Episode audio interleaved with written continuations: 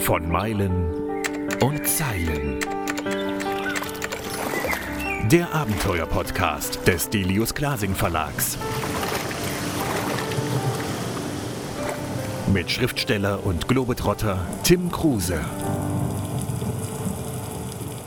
Corentin de Châtel-Perron ist unser Gast heute in Meilen und Zeilen. Und wie euch der Name schon sagt, ist Corentin Franzose. Und wir werden hier zum ersten Mal einen Podcast auf Englisch führen. Zwischendurch übersetze ich natürlich ein paar Fachbegriffe, dass ihr auch folgen könnt und versuche das Interview so leicht wie möglich zu führen. Corentin hat das Buch geschrieben Sailing for Future mit Low Tech und Low Budget um die Welt. Windanlagen selber bauen, Sonnenkollektoren zusammenbasteln oder Salzwasser in Süßwasser verwandeln. Low Tech bedeutet für ihn auch Glasfaser gegen Jutefasern zu ersetzen und das im Bootsbau. Corentin, what I admire about you, you're not just an adventurer for your own sake, but you really want to change the world or improve the life of others. Would you say you have been successful so far? No, I wouldn't say that, but uh, I would say that uh, this idea of using adventure on and trying to find uh, low tech all over the world to, to share it I want to keep it for mm-hmm. decades mm-hmm. because I think even if, if the impact is not as great as I expect yet, I'm sure it will come one day. you I mean, you're young, so you still have so much time to change things and to develop things. I would say your book is a guide to live an autarkic life, you know, where you live off the grid, where you um, live without. Um, the energy of a city and without uh, water from somebody else, but you're trying to get everything yourself. How do you live now? Now you're in Nicaragua. Like, how do you live there? Um, after five years, uh, since we started from France, um, the boat has evolved a lot, and now it's a bit a strange boat. Um, we have plants on board uh, since uh, the, the stopover in Singapore, we, we learned how to, to, to, to grow vegetables uh, with um, system which is very eco-friendly and that you can install in a, in a city or in a boat. And we have flies, the larvae of those flies um, recycle the organic waste on board we have dry toilets. We have like we can recycle, the, uh, take the, the water from the rain. We can we have uh, energy, electricity thanks to the sun and the wind. We have like we have we have um, like we cultivation of uh, spirulina, which is a microalgae that we eat. And so we have many experiments on board, and it it looks like uh, a bit um, how do you say Arche de Noé. Laboratory? Uh, yeah, it's a kind of laboratory, but also something like an ecosystem. Ecosystem is, is more appropriate. Oh, yeah, yeah. Your book is so interesting because you have so many uh, unbelievable ideas. For example, you went uh, to Thailand and then you learned um, to grow insects, for example, and you eat them. Or, or you have a chicken on board to have eggs. Um, don't you think it would be much easier to change your life into a vegan life? that's a good idea. Um, but like to become vegan, it's I wanted to try that uh, at the beginning of the, the five years uh, expedition on, on board, but there are many countries where it's very difficult to become a vegan. Even uh, here in Nicaragua. Why?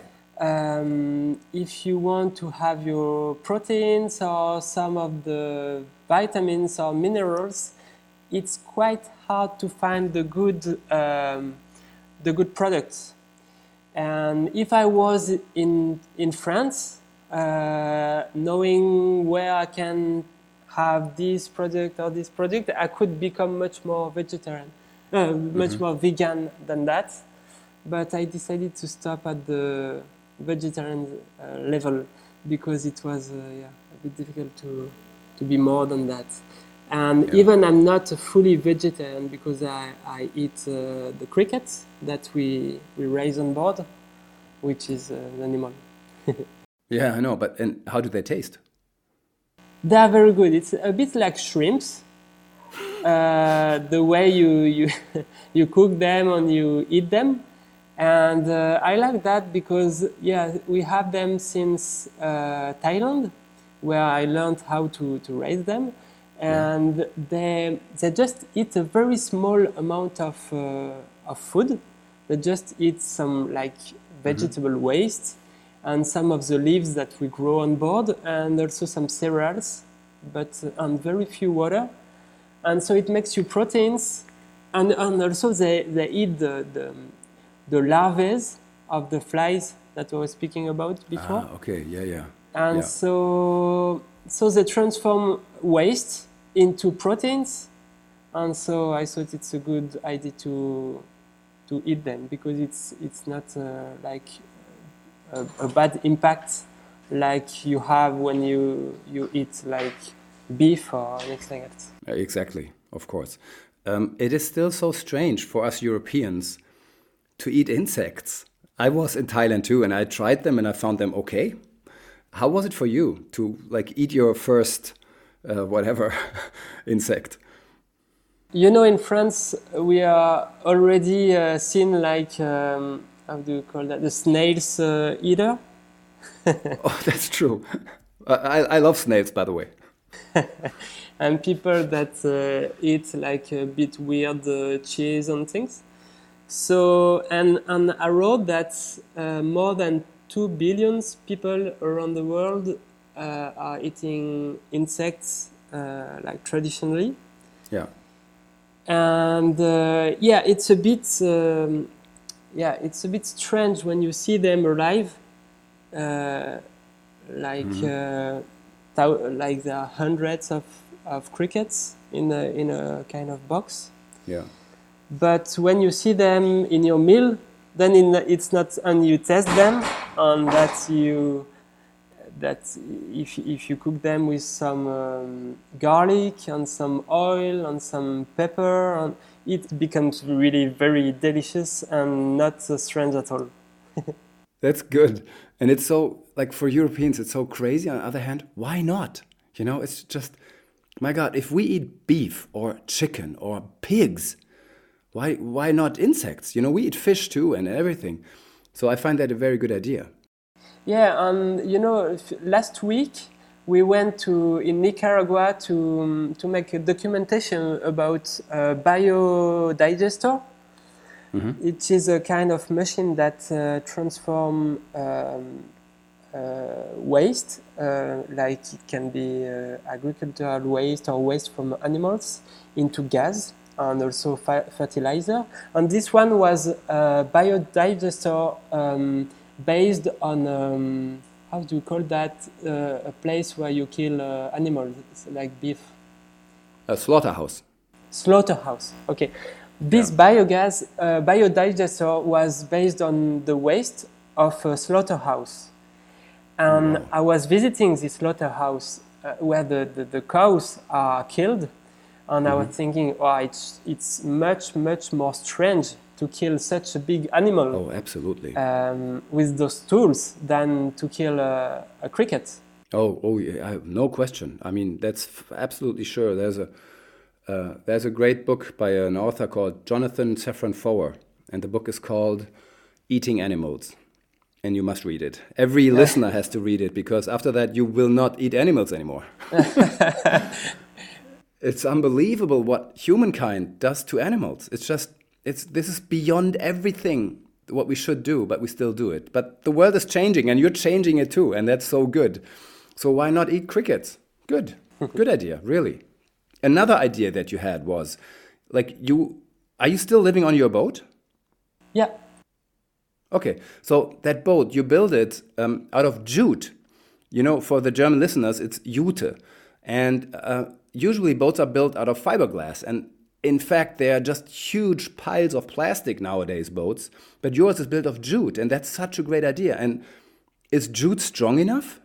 I wouldn't say it is the alternative, but uh, it's, a, it's a good step because, uh, like fiberglass and resin, um, are not very eco-friendly because, like the resin is usually uh, from made from petrol, Yeah, resin in German is Harz, just for the Germans, so they know.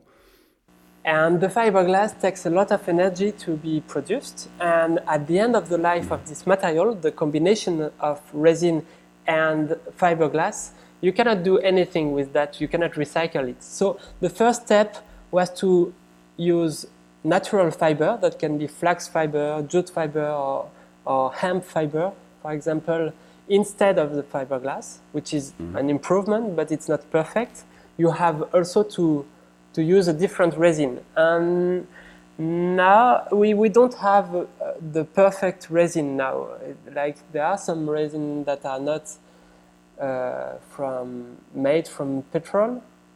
Like there is no perfect solution, and jute is not the solution. It's one of the solutions, and like every year there are new improvements and new combinations of materials. You have sailed almost around the world. You have seen so much. You have been in so many continents. You know, you were in Africa, in Asia, uh, in America, in South America, everywhere.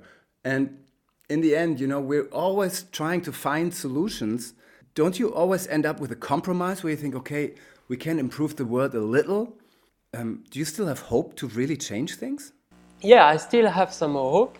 And my hope changed. And uh, actually, I'm, I'm an engineer. And when I was doing my studies, I was seeing also those problems with the planet and everything. And I was thinking that we just have to find the good technologies to, to avoid those problems or to, to uh, yeah, to avoid that. And the more I travel and I see projects and solutions, and I hear about what we call like green tech and everything, the more I realize that it's useless to try to find, it's useless trying to find um, technologies that will let us live like we are living now. Like, uh, just an example, like people like to drive cars in the, in the cities. So some people are working on making false trees uh, to make a, to to store the, the carbon and the, the, the emission of the, of the cars. Mm-hmm. And um, many people are working on many technologies like to, to like to, cor- to make correction of our mistakes. And the more I discover technology, the more I discover the problems of the planet, the more I realize that we, first of all, we have to change our way of life. What I see because I travel a lot too and I've been sailing so much. Um, I think the major problem is our attitude. No matter how much technology we will have, we have to stop wanting to fly around the world all the time, wanting to be mobile all the time, um, eating meat. You know, there's so much. And whatever we do, uh, it's just, you know that term, we are rearranging the furniture on the Titanic. I think we have to get on another ship. Exactly. And so we can say that we can still have, have uh, hope, but it's not the hope of finding the good technologies and, as you said, the good arrangement, arrangements of the furnitures on, the, on board. But we can have hope that to, to find good way, new ways of life. And that's, I think that's possible, but it's, it's not easy because it's difficult to change. Especially, you know, we from the Western world, we have had it all. You know, we are rich, even though we don't have much money, you and I, but we are rich. And how could we tell an African or someone from India to not want to have a car? It's impossible because they have the right to have a car too and to live our lifestyle. Technology might save us, but I think in the end we really have to to change in our heads what's cool. You know, it should be cool yeah. Not to work for profit, but to work for others, for example, as you do, you know? It should be cool not to have a car, a loud car, but to have an electric car or uh, even a bicycle. It should be cool not to go on a plane, but go on a boat to go to America. Yeah, exactly. So I think that's what we should try. Be besides technology, we have to try to change our mindset. And you're doing that too.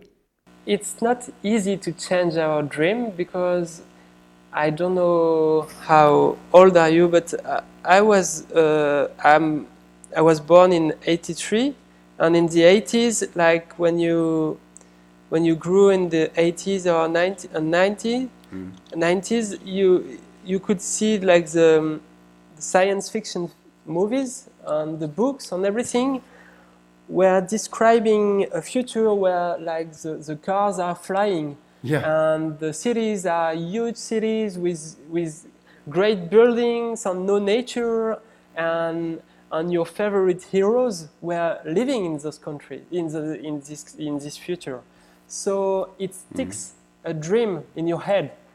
And now like since maybe 2000 we heard that okay this future is we understood that this future is not possible and is not like i don't hope that this future will be will will exist. Because i think we there is we need more place for for nature and that we cannot do like uh, that doesn't match with the resources we have on the planet and the biodiversity challenge and the climate challenge and everything.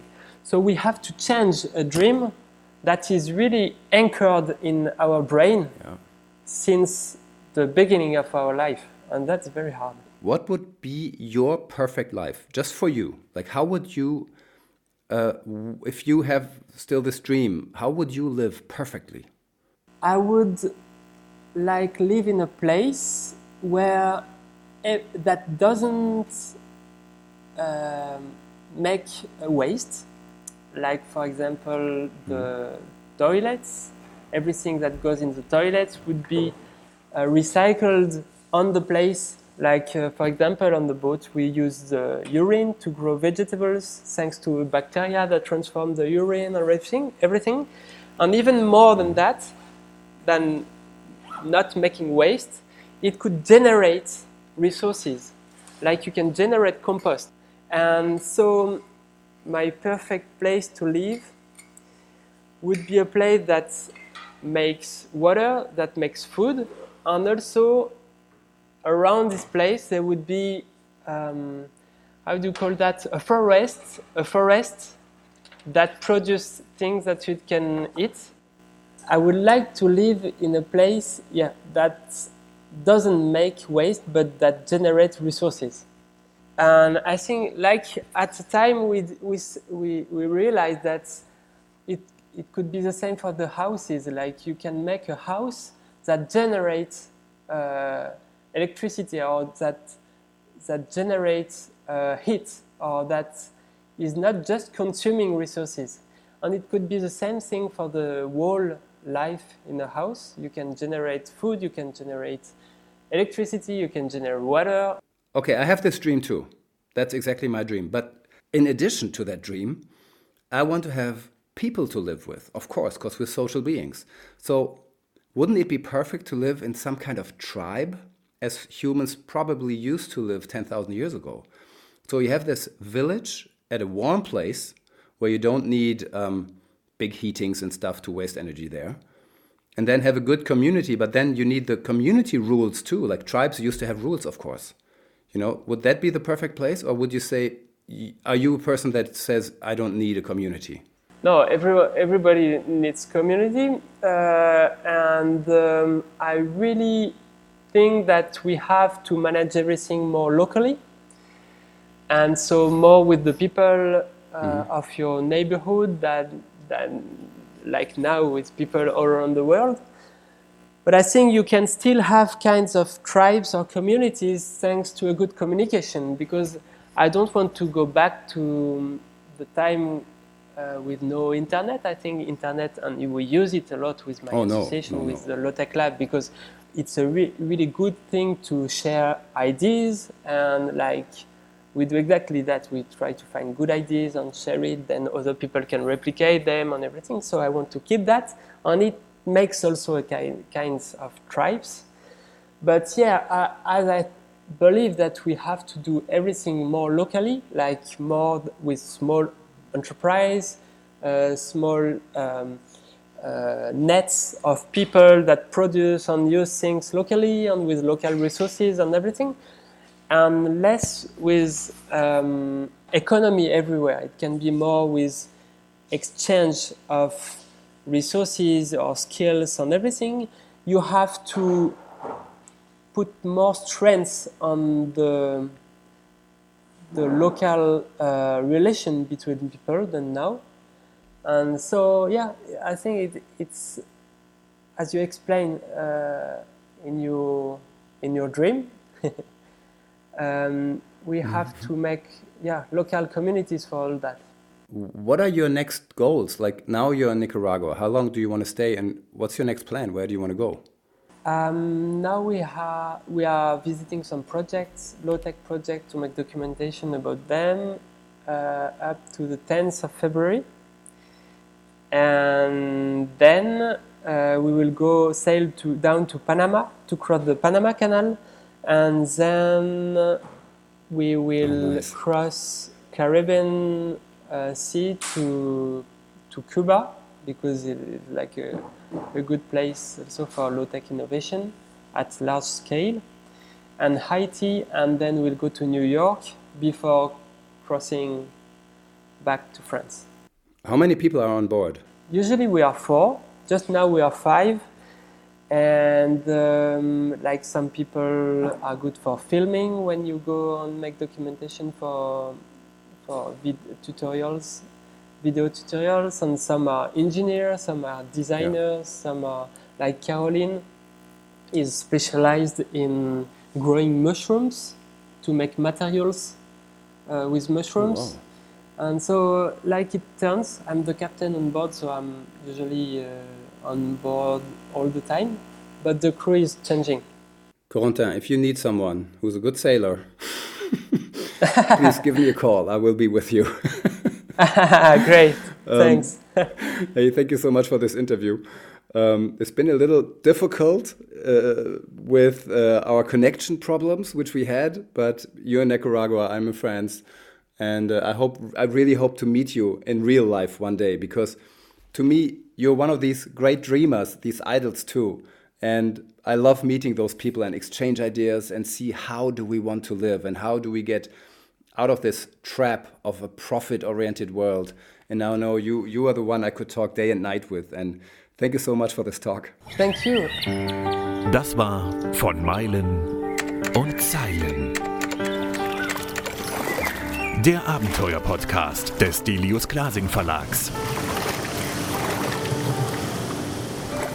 Mit Schriftsteller und Globetrotter Tim Kruse.